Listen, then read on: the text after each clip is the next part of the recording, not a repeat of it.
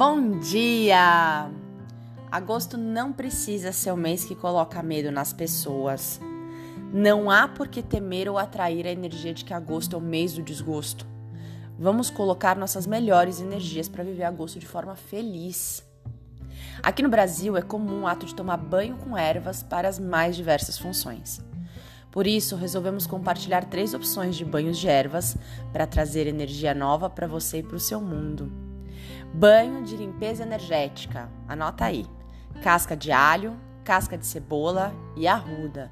Não precisa ser em grande quantidade. Lembrando que é importante dar intervalo entre os banhos de limpeza energética.